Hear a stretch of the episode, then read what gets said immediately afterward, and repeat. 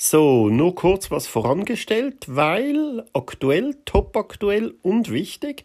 Ich habe da nämlich eine Nachricht bekommen, äh, eine minimalistische Nachricht. Ich kenne die Person, äh, die das geschrieben hat. Äh, die schreibt nämlich, und ich zitiere, und Fragezeichen, Böhmi gesehen, Fragezeichen, so viel zum Thema Wassersparen, Zwinkersmiley. Ja, ich habe es gesehen. Äh, ich wusste nicht, dass das wirklich aktuell so schlimm ist, vor allem äh, in Deutschland. In der Schweiz sprechen wir immer vom Wasserschloss Schweiz. Ähm, ich habe natürlich schon ein bisschen recherchiert. Ich habe das nicht so aus dem Bauch rausgesagt. Ich habe ein bisschen äh, recherchiert und aber halt ja, ich glaube wirklich, ich habe nur Schweizer äh, Seiten äh, zu Rate gezogen, was eigentlich doof ist, muss ich sagen. Es war ein Fehler, weil ich habe die meiste Hörerschaft äh, in äh, Deutschland. In der Schweiz ist Wasser wirklich noch nicht so ein Problem, wird es aber offensichtlich bald auch. Hier wird aufgerufen, Wasser zu sparen, um Energie zu sparen, nicht um konkret Wasser zu sparen.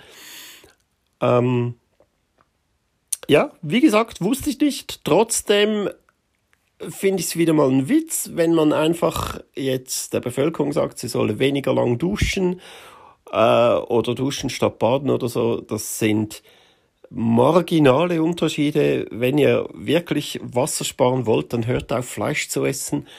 15.000 Liter Wasser wird da verbraucht pro ein Kilo Fleisch. Oder auch Kaffee zu trinken, 20.000 Liter für ein Kilo Kaffee und so weiter, Avocado und so, solche Sachen, das macht wirklich was aus. Ähm, ja, bevor ich mich wieder aufrege, jetzt geht's weiter mit der Folge. Nochmal Entschuldigung, war vielleicht ein bisschen schlecht recherchiert. Äh, nächstes Mal bei so einem wichtigen Thema gebe ich mir etwas mehr Mühe. Jetzt geht's weiter mit der Folge. So, dann würde ich doch mal sagen, machen wir wieder mal ein Special, eine Spezialfolge. Yay! Wer skippt oder wegzappt, ist selber schuld, denn dieses Buch, das ich hier bespreche, so alt es auch ist, und es ist wirklich so alt, so aktuell ist es, genau unser Thema, wenn ihr diesen Podcast hört. Äh, es ist ein Buch über Minimalismus. Unglaublich aber wahr. Ach, seid gespannt.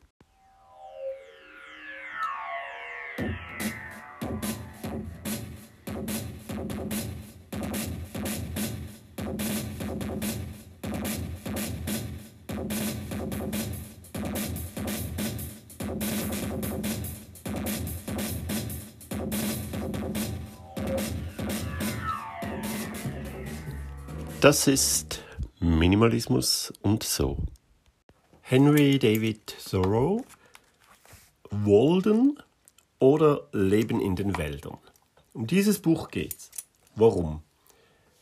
Ähm, ich habe, äh, ich hatte Thoreau eigentlich nie nie auf meiner Liste. Ich kannte den gar nicht richtig. Mir war der einfach als Schriftsteller ein Begriff. Ich wusste auch, also als Philosoph meine ich, ich wusste, dass er auch äh, Bücher geschrieben hat, aber habe mich nie groß interessiert. Ich kannte den nur so vom Hören sagen. Und letztens in einem Hörbuch über Minimalismus effektiv wurde der so viel zitiert, dass ich das, äh, dass ich mir das mal notiert habe und dachte, ja, bei Gelegenheit ähm, schaue ich mir das mal an. Wer noch weiß, wo genau das das war, darf mir das bitte sehr gerne erschreiben, denn ich weiß es ehrlich gesagt nicht mehr. Ich schaue jetzt schnell bei mir, bei den Notizen, was ich alles gelesen habe. Ich meinte, und nein, da bin ich ziemlich sicher, dass das ein Hörbuch war. Hörbücher habe ich noch nicht so viel. Ähm, fünf und drei davon gehen über Minimalismus. Und zwar Cal Newport, digitaler Minimalismus. Glaube ich eher nicht. Robert Brandt, die Macht des Minimalismus. Große Chancen, dass das ist. Oder Joachim Klöckner, der kleine Minimalist. Wahrscheinlich ist es zweiteres, aber ich kann es ganz ehrlich hundertprozentig nicht mehr sagen. Ähm, dort wurde so viel äh, zitiert Thoreau schreibt in Walden das und das, Thoreau, immer so zwischendurch wieder. Und dann habe ich mir das mal notiert und habe gesagt, gut, äh, das schreibe ich mir auf. Das kam in meine Leseliste. Und das war schon länger her. Und äh, jetzt war das soweit. Jetzt habe ich das mal irgendwann vor den Ferien angefangen und letztens mal zu Ende gemacht. Und daraus will ich euch jetzt ein bisschen vorlesen, weil dieses Buch hat mich wirklich so abgeholt.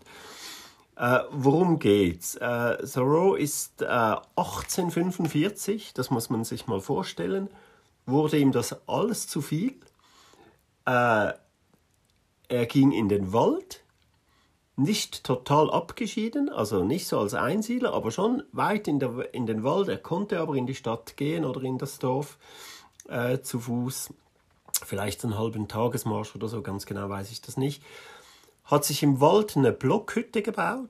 Oder eine Hütte, wahrscheinlich nicht ein Block, er nennt das Haus zu dieser Zeit, also wahrscheinlich wirklich ein Haus, selbst gebaut, ist dann dort eingezogen äh, und lebte zwei Jahre dort, hat sich ein Feld angelegt mit Bohnen, hat dies bewirtschaftet und äh, mit dem Ertrag dann äh, Sachen getauscht, wenn nötig und so. Ähm, also wirklich sehr, sehr interessant. Einfach ein Aussteiger, weil ihm das alles zu viel war.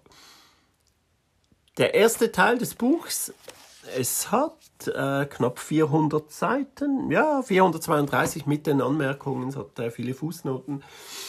Ähm, fast die erste Hälfte, das ist wirklich ein Buch über Minimalismus. So alt und ich bin sicher, dass die ganzen Leute, die ihr Minimalismus-Ding aufbauten äh, oder das Simplify-Ding, ähm, Küstenmacher sicher sich darauf berufen und auch alle anderen. Es ist wirklich krass. Ich möchte euch gerne ein bisschen darauf vorlesen, weil, ähm, äh, ja, weil ich finde, das ist wirklich wieder was sehr Interessantes. Dann im zweiten Teil beschreibt er dann, ähm, also im ersten Teil philosophiert er halt ein bisschen, erzählt äh, seine Weltanschauung, seine Ansicht von allem und er das dann darauf schließen lässt, warum er das macht. Zum Teil erklärt er es auch explizit, aber meistens es geht so um seine Ansichten. Dann irgendwann wirklich sehr spät geht's los, äh, wie er dort halt angekommen ist und, und äh, äh er erzählt einfach, was er dort erlebt hat, wie die Tiere und so, wie er die Tiere beobachtet. Und eigentlich gar nichts Interessantes, aber trotzdem ist es halt interessant. Äh, er geht so nach den Jahreszeiten, glaube im Sommer hat er angefangen, dann äh, geht's Sommer, Herbst, Winter, Frühling. Und als dann ein Jahr rum ist, ganz lustig, so, das war mein erstes Jahr ähm, am Woldensee. Ähm, das zweite war sehr ähnlich, danach bin ich wieder nach Hause gekommen. Wirklich lustig, aber es ist auch dieser Teil interessant und am Schluss kommt dann wieder so, kommen so Fazite und wieder ein bisschen Philosophie und so. Ich ähm, lese daraus vor, macht's euch gemütlich, äh, wenn ihr wollt. Ich mach's mir auch. Drückt schnell Pause und dann geht ihr euch ein Bier holen, ein schönes Glas Wein oder so. Ähm, und dann mache ich eine kleine Kleine Vorlesung, ich hoffe, sie bleibt klein und sonst schaut ihr noch mal schnell auf die Zeitanzeige. Ähm, aber ich versuche es wirklich. Ich habe mir, während ich das Buch gelesen habe, überall Eselsohren reingemacht. Den größten Teil habe ich im Urlaub gelesen, in der Hängematte, äh, in äh, Bayern, in Österreich, äh, wo wir da gerade unterwegs waren hatte keinen Marker dabei. Jetzt habe ich mir vorher schnell äh, notiert. Ich habe viele Sachen ausgelassen, weil es sonst wirklich definitiv zu lang würde. Ähm, ein paar Ausschnitte, aber ey, wirklich. Natürlich die Art, wie er schreibt, es ist alt. Ich habe meiner Lieblings, meiner neuen Lieblingsbuchhändlerin gesagt, ich bestelle mir bitte dieses Buch und zwar die günstigste Version. Ich habe dann gedacht, es käme irgend so ein Reklam, Reklam ähm, Heftchen oder so. Ähm, aber nein, es ist sogar gebunden, aber man merkt, es ist alt. Es ist wirklich alt. Sie sagen im Vorwort, äh, sie hätten typische, äh, offensichtliche Fehler äh, korrigiert. Aber es hat erstens immer noch ein paar Tippfehler. Ähm, und zweitens ist es wahrscheinlich eine alte Übersetzung, äh, wenn es euch interessiert. Es gibt verschiedene Versionen, wahrscheinlich auch neuere Übersetzungen. Äh, hier merkt man einfach noch ein bisschen den alten Stil. Das geht ein paar Seiten, dann kommt man rein. Ähm, und wenn man drin ist, dann fließt es auch. Ah, so. Mmh, lecker. Also, ich lese euch einfach mal etwas vor aus dem Anfang, aus dem ersten Teil, äh, wo er Sachen sagt, das könnte wirklich aus einem aktuellen Buch über Minimalismus stehen. Fast jeder Luxus und viele der sogenannten Bequemlichkeiten des Lebens sind nicht nur absolut überflüssig, sondern geradezu Hindernisse für die fortschreitende Entwicklung des Menschengeschlechtes. In Hinsicht auf Luxus und Bequemlichkeit haben die Weisesten immer ein einfacheres und armseligeres Leben geführt als die Armen. Niemals war jemand an weltlichen Gütern ärmer an inneren Gütern reicher als die alten Philosophen in China, Indien, Persien und Griechenland. Wir wissen nicht viel über sie. Merkwürdig ist, dass wir überhaupt so viel über sie wissen. Dasselbe gilt von den neueren Reformatoren und Wohltätern ihrer Völker. Nur wer den freien Blick besitzt, den freiwillige Armut eröffnet, kann unparteiisch und weise das menschliche Leben betrachten. Ja, klingt natürlich übertrieben. Eben, äh, er formuliert zum Teil wirklich so, aber man versteht total, was er meint. Natürlich, die alten Philosophen, die, die waren natürlich auch anders drauf. Heute muss man das nicht mehr. Natürlich Mönche, irgendwelche in irgendeinem Kloster, äh, das halte ich auch für übertrieben. Aber im Grunde sagt er ja, wer weniger hat, je weniger das man hat, desto objektiver kann man beurteilen. Äh, und, und das ist schon eine interessante These, finde ich. Ähm, ein paar Seiten weiter, es kann sein, dass ich zwischendurch mal cutten muss, ähm, weil ich habe mir keine Notizen gemacht und hier nur ganz fein mit Marker äh, die Abschnitte reingemacht. Oben die Eselsohren, das Buch ist relativ dick. Sage ich einfach, kann sein. Ähm, aber jetzt ist nur ein paar Seiten weiter, immer noch in diesem ersten Teil. Da schreibt er folgendes. Ich habe nicht die Absicht, starken und mutigen Naturen Vorschriften zu geben. Sie können ihre eigenen Angelegenheiten selbst erledigen, sei es im Himmel oder in der Hölle. Sie bauen vielleicht großartiger, verschwenden freigebiger als die Reichen und werden doch nie arm. Sie wissen selbst nicht, wie sie leben, vorausgesetzt, dass es überhaupt solche Menschen gibt. Man nimmt das ja an. Auch zu denen rede ich nicht, die Ermutigung und Begeisterung gerade in den gegenwärtigen Zuständen finden und sie mit der Innigkeit und mit dem Enthusiasmus liebender hegen und pflegen. Bis zu einem gewissen Grade gehöre ich selbst zu dieser Zahl. Auch wende ich mich nicht an diejenigen, welche sich einerlei unter welchen Umständen gut beschäftigen und die wissen, ob sie sich gut beschäftigen oder nicht. Nur zu der Masse jener Menschen spreche ich, die unzufrieden sind, die sich vergeblich über die Härte ihres Schicksals oder der Zeiten beklagen, während sie beides verbessern könnten. Manche Leute stöhnen auf das heftigste, sind untröstlich, weil sie, wie sie sagen, ihre Pflicht tun. Ich denke auch an die reiche und doch so unendlich arme Klasse jener Menschen, die Tand auf Tand häufen und nicht wissen, was sie damit tun, wie sie denselben loswerden können. Sie haben sich ihre eigenen goldenen oder silbernen Fesseln geschmiedet. Braucht man gar nicht zu kommentieren. Das wird ziemlich genau so in, äh, in aktuellen Büchern über Minimalismus oder in Blogs oder auch in anderen ähm, Laberblogs oder so kommt das ziemlich genau so vor. Auch das klingt natürlich pathetischer jetzt, als es gemeint ist. Aber ich sag's euch so, so geht das weiter. Moment, ein noch. Da mein Geschäft ohne das übliche Kapital begonnen werden sollte, ist es nicht leicht zu erraten, woher die Mittel, die zu irgendeinem solchen Unternehmen stets notwendig sind, genommen werden konnten. Was die Kleidung betrifft, um sogleich zum praktischen Teil der Frage zu kommen, so lassen wir uns bei der Auswahl derselben vielleicht häufiger durch die Modesucht und durch die Kritik unserer Mitmenschen als durch wirkliche praktische Gesichtspunkte leiten. Wer arbeiten muss, soll nicht vergessen, dass die Kleidung erstens zur Erhaltung der Lebenswärme und zweitens infolge unserer heutigen sozialen Verhältnisse zum Verhüllen der Nacktheit dienen soll. Er wird dann erkennen, wie viel notwendige oder wichtige Arbeit er verrichten kann, ohne den Inhalt seines, Kle seines Kleiderschrankes zu vermehren. Also, sorry, unglaublich. 1845. Wir können uns gar nicht vorstellen, wie das Leben im 19. Jahrhundert war und was er hier schreibt, das ist so aktuell wie nie. Was die Kleidung betrifft, um so gleich zum praktischen Teil der Frage zu kommen, so lassen wir uns bei der Auswahl derselben vielleicht häufiger durch die Modesucht und durch die Kritik unserer Mitmenschen als durch wirkliche praktische Gesichtspunkte leiten. So schön. Das ist heute noch so.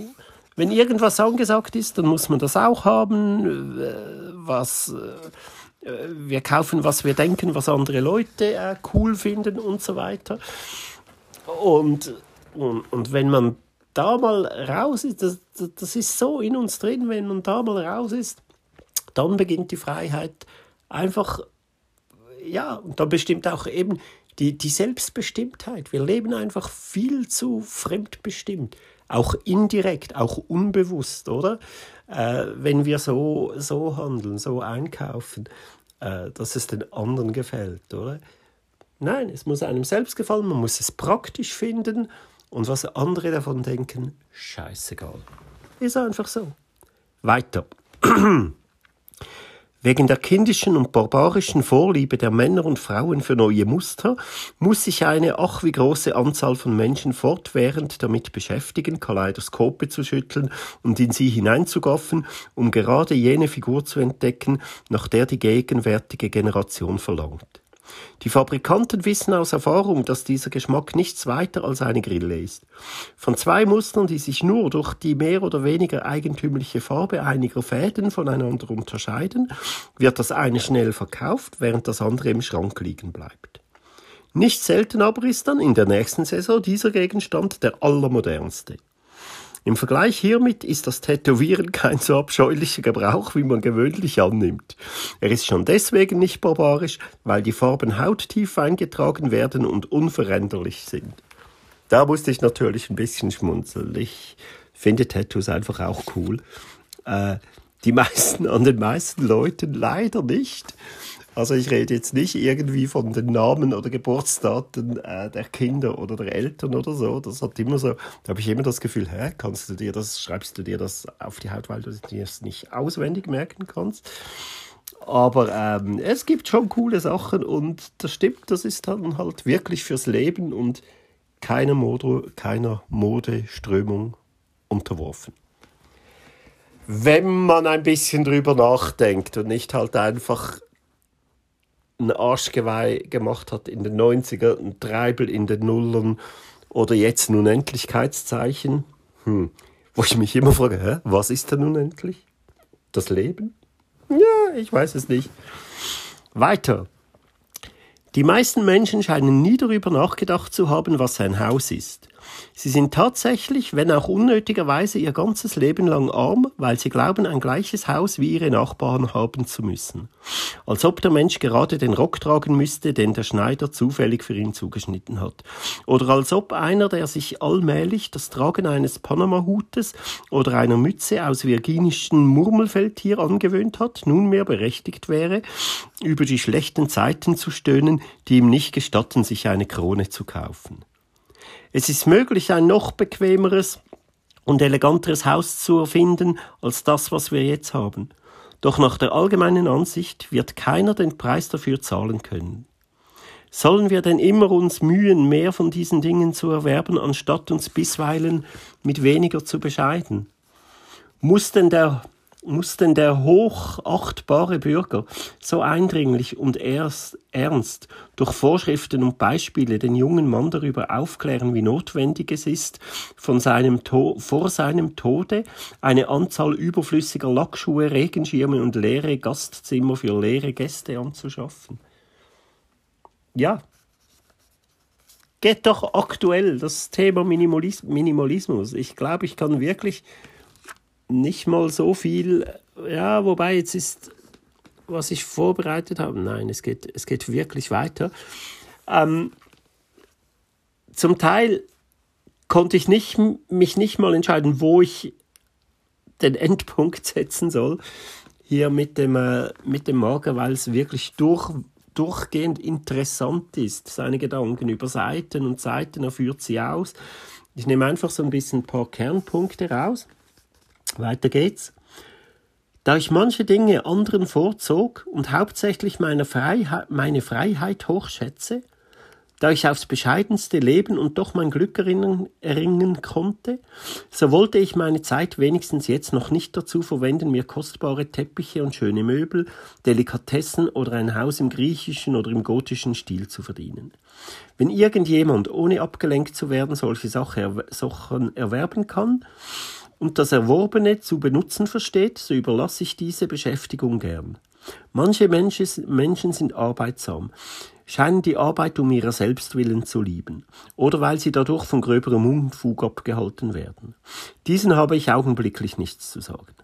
Wer aber wissen will, was er mit noch mehr Muße, als er schon hat, anfangen soll, dem gebe ich den Rat, doppelt angestrengt zu arbeiten. Er soll arbeiten, bis er sich selbst so viel Geld verdient hat, dass er sich freikaufen kann, bis er seinen Freibrief in Händen hält. Ich selbst habe erkannt, dass die Beschäftigung des Taglöhners die unabhängigste von allen war, zumal da man nur 30 oder 40 Tage im Jahr zu arbeiten braucht, um seinen Lebensunterhalt zu verdienen. Geht die Sonne unter, hört des Taglöhners Arbeit auf. Er kann dann in Freiheit sich seinen Neigungen widmen, die mit seiner Arbeit nichts zu tun haben. Sein Arbeitgeber dagegen, der durch alle Monate des Jahres spekuliert, hat keine Ruhe und Muße von einem Ende des Jahres bis zum anderen. Das ist jetzt natürlich eine, eine Version, wie man es machen kann. Wirklich hart, doppelt so viel arbeiten und dafür nur weniger. Ich hatte mal einen Kollegen, ein Freund schon fast, leider heute kein Kontakt mehr. So leider auch wieder nicht, aber egal. Aber der hatte eine sehr, sehr gute Zeit. Der hat jahrelang hat er das so gemacht. Der ging den härtesten Jobs nach, die man übrigens am einfachsten bekommt. Wirklich. Der hat Sachen gemacht. Der hat äh, Kanalisation zum Beispiel gereinigt. Der hat erzählt, im ganzen Team wäre der einzige Schweizer. Alles nur Ausländer, das will niemand machen. Aber dann heißt es immer, die Ausländer nehmen uns den Job weg, oder? Aber solche Jobs, die wollte keiner machen, er war der Einzige. Und ähm, ja, der, der hat das gemacht, weil er viel verdient. Der hat das nur ein halbes Jahr gemacht. Volle, volle Schichten, immer eingesprungen, wenn jemand fehlte, so viel gearbeitet dass er ganz, ganz viel verdient hat und dann war der wieder ein Jahr weg. Dann, äh, dann ging der Reisen irgendwo nach Indonesien oder so, bis die Kohle aufgebraucht war. Dann kam er wieder zurück, hatte wirklich innerhalb von zwei, drei Wochen einen neuen Job. Äh, nachts hat er sehr viel gearbeitet, Nachtschichten geschoben, irgendwelches stupides Zeug mit Gabelstapeln, Lagern umgeräumt und so, aber da verdient man richtig gut. Wieder ein halbes Jahr, dreiviertel Jahr gearbeitet, bis er genug Kohle, ganz auch wie soll man sagen, nicht minimalistisch, aber sehr bescheiden gelebt, wirklich das Geld, das Geld behalten und dann war er wieder eineinhalb Jahre auf Reisen. Er hat also wirklich nur einen kleinen Teil äh, geschafft. Das geht auch. 1845, sehr schön. Weiter geht's.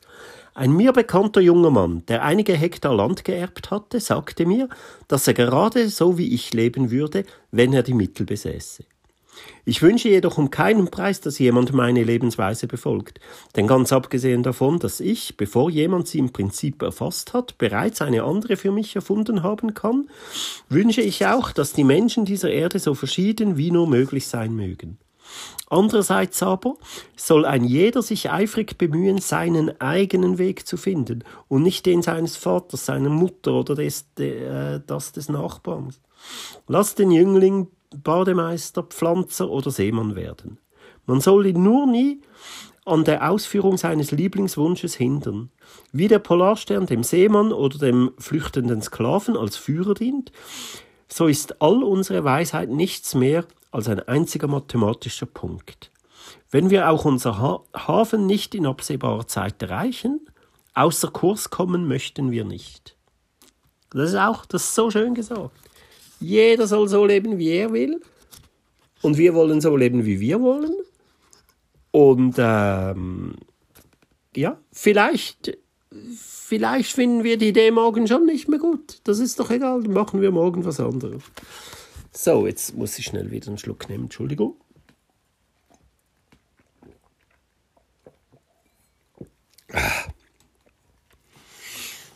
Ähm, es geht schon langsam, langsam, ja, nein, es hat noch so viel. Ich mache nicht alles. Aber was ich zeigen möchte, auch wenn ihr nachher denkt, wenn ihr diese Folge gehört habt, wenn ihr denkt, ja, ihr hättet eine gute Zusammenfassung, wie gesagt, auch der andere Teil, in dem er einfach die Natur beschreibt, indem er erzählt, er bekommt dann auch viel Besuch und so. Oder geht selber mal raus und äh, so interessant, er kann über Seiten schreiben, wie der gefrorene See aussieht, aus welcher äh, Perspektive und was da für Leute kommen und Eis raushacken und, und man merkt richtig, wie ihm das gut getan hat, einfach zwei Jahre nur in diesem Wald und sich nur um seine Bohnen gekümmert hat und sonst nichts. Einfach das Leben genießen und ab und zu gute Gespräche mit Leuten, die ihn besuchen kommen in seiner Hütte. Äh, das einfache Leben.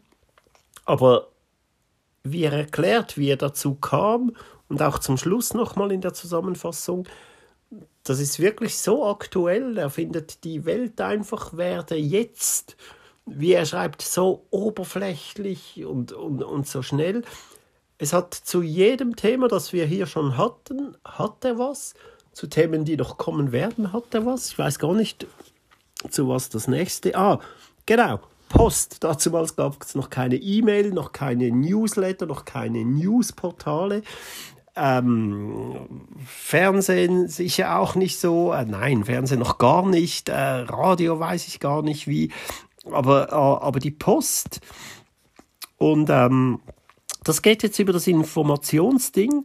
Und ich bin sicher, auch Rolf Dobelli, also nicht nur die Minimalisten, auch Rolf Dobelli mit seinem Dings hat ein bisschen von hier genommen. Hört euch das mal an. Ich für meine Person könnte leicht ohne Post fertig werden. Ich bin der Ansicht, dass sie nur sehr wenige Mitteilungen von Wichtigkeit vermittelt. In meinem Leben habe ich, um kritisch zu reden, nicht mehr als einen oder zwei Briefe bekommen. In Klammer, ich schrieb dies vor einigen Jahren, ja, das Buch ist zusammengesetzt aus, äh, aus Ideen und Gedanken von früher und aus Tagebucheinträgen äh, von später. Vor ein paar Jahren schrieb er also, er hätte erst ein oder zwei Briefe bekommen, die das Porto wert waren. Die Pfennigpost ist in der Regel eine Einrichtung, durch welche man allen Ernstes einem Menschen jeden Pfennig, jenen Pfennig für seine Gedanken anbietet, der ihm im Scherz nur allzu oft angeboten wurde. Ein Pfennig für deine Gedanken. Und dass ich niemals irgendeine bemerkenswerte Nachricht in einer Zeitung las, steht für mich fest. Wenn wir lesen, dass ein Mensch beraubt, ermordet oder durch einen Unglücksfall getötet wurde, dass ein Haus niederbrannte, ein Schiff unterging und ein Dampfer in die Luft flog, dass eine Kuh durch die westliche Eisenbahn überfahren, ein toller Hund getötet oder ein Schwarm Heuschrecken im Winter gesichtet wurde, so brauchen wir das niemals wieder zu lesen. Einmal genügt. Ist dir das Prinzip bekannt? Was kümmern dich die Myriaden von Beispielen und Anwendungen? Für den Philosophen sind alle sogenannten Neuigkeiten Geschwätz und diejenigen, welche Neuigkeiten herausgeben oder lesen, heißen ihm alte Kaffeeschwestern. Ha, so schön. 1845. Äh, äh, stimmt. Ein Schiff ist untergegangen, ein Dampfer in die Luft geflogen, ein Haus niedergebaut und das kommt wirklich in den Nachrichten immer wieder, wenn es passiert. Äh, wirklich sehr schön, sehr schön äh, geschrieben. Ähm, wie gesagt, zu jedem Thema, das wir hier hatten, hatte was. Ähm, jetzt ist schon äh, relativ spät. Jetzt ist es im in diesem Teil, wo er dann äh, beschreibt, also der Übergang ist fließend, in diesem Teil, äh, wo er sein Leben beschreibt, auch da hat es wieder Sachen drin. Nur mal ein Beispiel. Ist bald fertig, keine Angst. Aber das ist auch so schön. über, die, über Bücher und Bücher lesen. Im ersten Sommer las ich keine Bücher. Ich hackte meine Bohnen. Ja, oftmals tat ich noch was Besseres. Es gab Zeiten, wo ich es nicht über mich gewinnen konnte, die Blüte des Augenblicks irgendeiner Arbeit des Kopfes oder der Hände zu opfern. Ich liebe es, meinem Leben einen weiten Spielraum zu geben. Bisweilen saß ich an einem Sommertage, nachdem ich mein gewohntes Bad genommen hatte, vor meiner Tür, im Sonnenschein, von Sonnenaufgang bis zur Mittagsstunde. Traum verloren zwischen Fichten, Walnuss und Saumachbäumen in ungestörter Einsamkeit und Stille, während die Vögel ringsum sangen oder geräuschlos durch das Haus flatterten. Und erst wenn ich die Sonne in dem westlichen Fenster meines Hauses spiegelte, oder wenn das Rollen eines Reisewagens von der fernen Landstraße zu mir herüberdrang, erinnerte ich mich daran, wie schnell die Stunden verflogen. Oft hat er einfach gar nichts gemacht, nicht mal gelesen, einfach nur äh, da gesessen und die Natur beobachtet. Wir können uns das heute fast nicht mehr vorstellen. Wir haben immer das Gefühl, irgendetwas machen zu müssen, oder? Ähm, noch was. Äh, ah, genau, das, das ist viel zu lang. Ich kürze ab. Irgendein ausgewanderter Ire, das war natürlich die Zeit, hat auch eine Hütte im Wald äh, gebaut, ein Haus äh, wie es, er es nennt. Er hat herausgefunden, dass der gar nicht so weit weg ist. Dann hat er ein bisschen mit ihm gesprochen und gemerkt, dass er halt äh, ausgewandert ist und hier in Amerika ein neues Leben äh, erwartete, oder? Mit, mit vielen Sachen, die er im alten Leben nicht hatte. Ähm, dann sagt er hier, ich versuchte ihm mit meiner Erfahrung zu Hilfe zu kommen und erzählte ihm, dass ich, einer seiner nächsten Nachbarn, wie ein Bummler aussehend, zum Fischen hierher gekommen sei, meinen Lebensunterhalt verdiene wie er selbst und dass ich in meinem wasserdichten, hellen und reinen Haus wohne, welches kaum mehr koste, als die Miete der von ihm bewohnten Ruine betrage. Ah, der hat sich das Haus also nicht selbst gebaut, sondern das Haus war dort anscheinend ein altes, heruntergekommenes Haus, das er jetzt zur Miete bewohnt. Und er sagt ihm, er hätte sein Haus selber gebaut und hätte dafür nicht mehr ausgegeben als, äh, als seine Miete.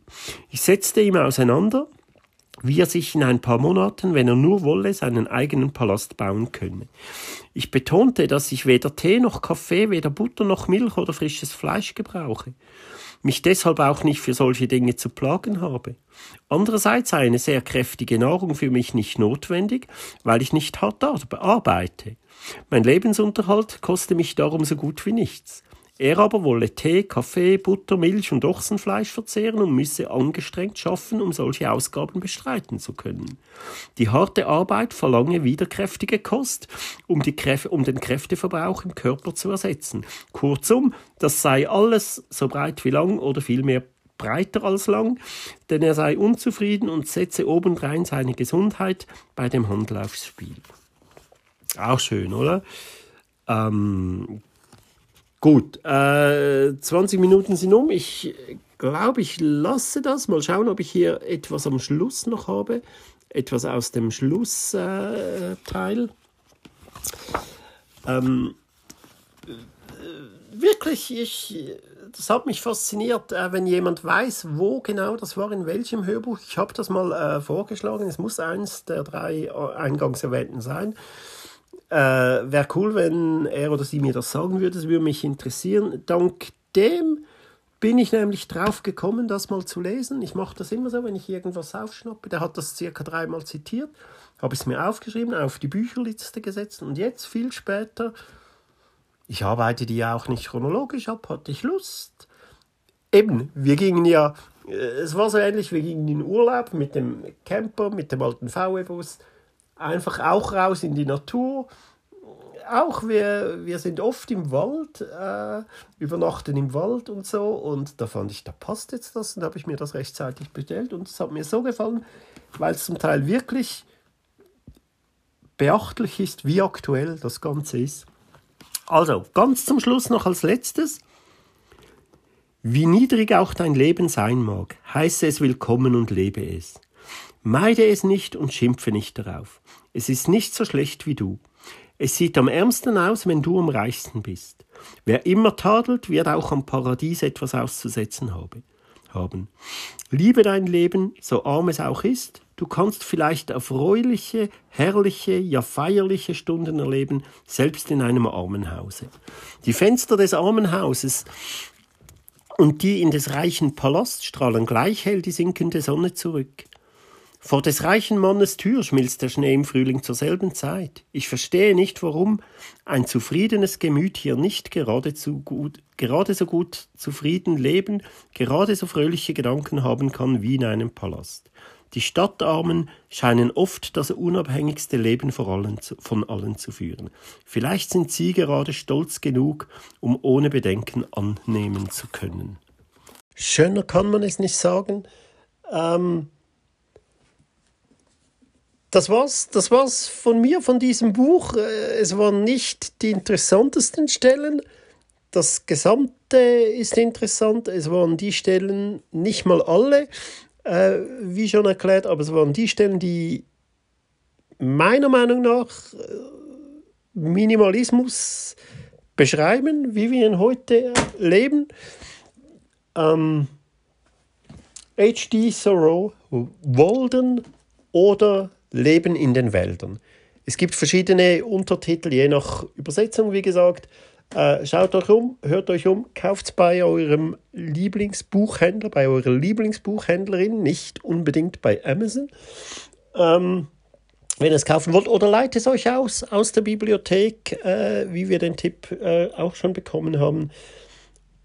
Und äh, die Musik, den Soundtrack dazu, ist wieder einer, den ich schon lange, lange auf der Liste habe und noch nie hat er so gut gepasst wie jetzt.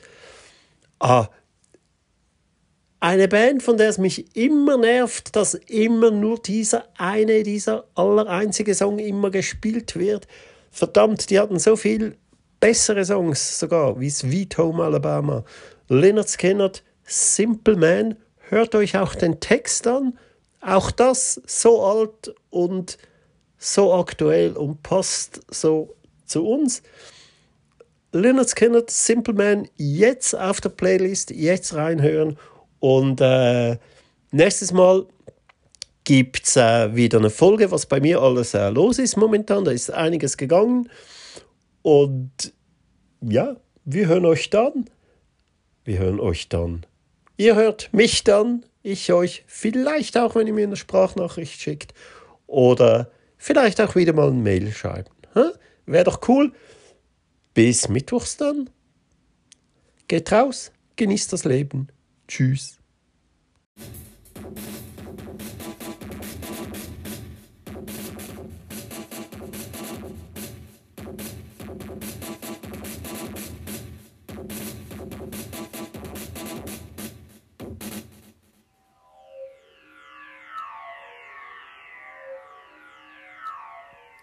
Das war Minimalismus und so mit The Ralph.